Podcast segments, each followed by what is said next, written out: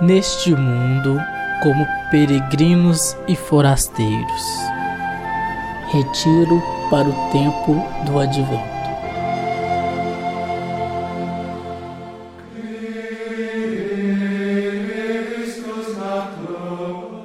No 15º ano do império de Tibério César, quando Pôncio Pilatos era governador da Judéia, Herodes administrava a Galiléia. Seu irmão Filipe as regiões da Itureia e Traconídide, e Lisânias a Abilene, quando Anás e Caifás eram sumos sacerdotes. Foi então que a palavra de Deus foi dirigida a João, o filho de Zacarias, no deserto. E ele percorreu toda a região do Jordão, pregando um batismo de conversão para o perdão dos pecados, como está escrito no livro das palavras do profeta Isaías.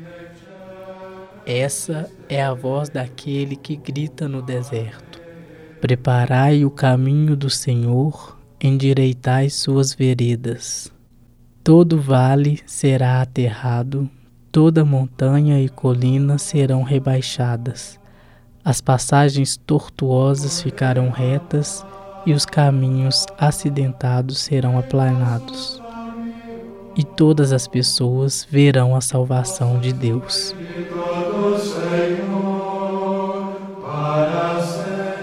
No deserto, este era o seu lugar, como, aliás, o de muitos outros homens de Deus. A paisagem árida, de umas poucas árvores retorcidas, cujas folhas, em séculos de evolução e tentativa de sobrevivência nas estepes, se fecharam e transformaram-se em espinhos, as dunas intermináveis, sob a cúpula de um céu sem fim e sem nuvens. A ausência de água, de sombra, de refrigério, sob o sol inclemente e as tempestades de areia durante o dia, o desconforto do frio cortante e dos animais peçonhentos nas noites, as privações, as provações, mas também o lugar em que tudo se torna precioso, essencial e sagrado: o cantil de água, a sombra de uma palmeira, a tâmara, o alimento parco e ressequido que se leva, as estrelas que norteiam os passos a humildade diante da vastidão do imenso vazio e, por fim, a gratidão por cada dia que aí se sobrevive. Ao deserto. No deserto é o primeiro convite de João, o filho de Zacarias. Quem sabe aqui, esse era por certo seu pensamento, no fogo e no frio do deserto, em sua austeridade e penúria, longe de todas as aparentes seguranças da civilização, distante dos frívolos ritualismos religiosos, os homens aprendam a temperança, a fortaleza, a sobriedade, a constância e recuperem assim a simplicidade, a sensibilidade, a justeza, a solidariedade, a gratidão e voltem a ser homens de Deus. Avesso às delicadezas enervantes da civilização e da vazia polidez dos palácios, suas palavras são secas, simples, severas, ásperas, sem o torneamento dos receios, sem a curvatura das tolerâncias. Sejam aterrados todos os vales e abismos. Retos e planos, façam-se todos os caminhos sejam retiradas de imediato as barreiras, a fim de que, pela retidão de nossos caminhos, Deus possa vir ao nosso encontro.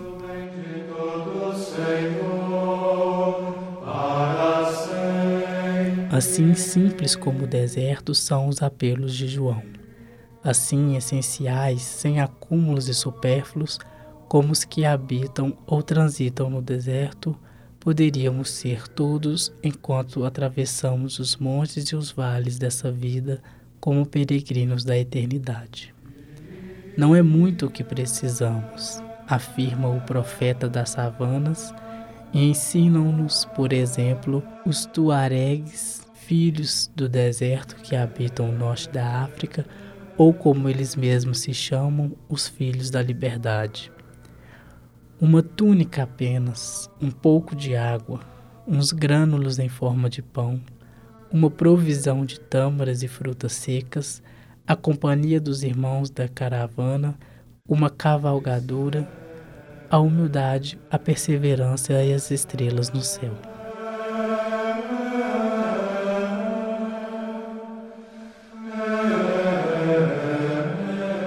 Um pouco apenas, apenas isto, era a firme convicção de João.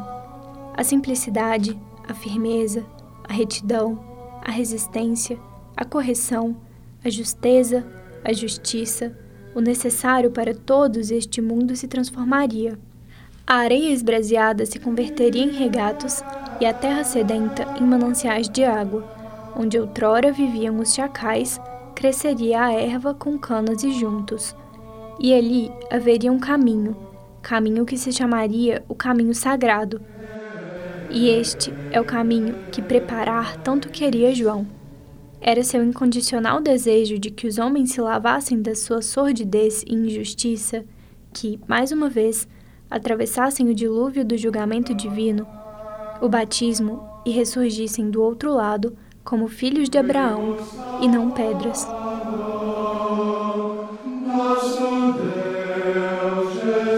Mas não precisaríamos fazer, pensa João. Entre os montes e vales desse mundo, preparai uma trilha para Deus, que não sejam assim tão íngremes e estreitos e pedregosos os caminhos da justiça.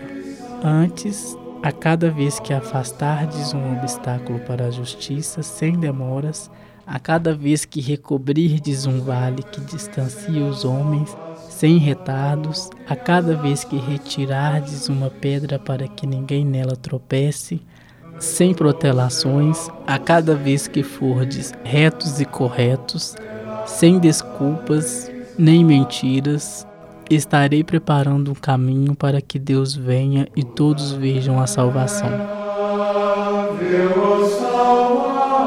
Outro caminho não há. Assim creu o cristianismo para o reencontro de Deus com os homens, a não ser este anunciado pelo profeta do deserto. Ele não é Elias, não é o Messias, nem o Redentor, mas apenas a voz que, no deserto, indo à frente, aponta o caminho. Por isso a tradição cristã ocidental, sempre de novo, o coloca entre nós e o Natal, a festa da vinda de Deus ao mundo. Por isso, igualmente, na tradição cristã oriental, ele foi colocado à esquerda de Jesus Cristo, como um anjo alado, o último dos mensageiros de Deus a indicar-nos para sempre os caminhos dos homens ao encontro de Deus.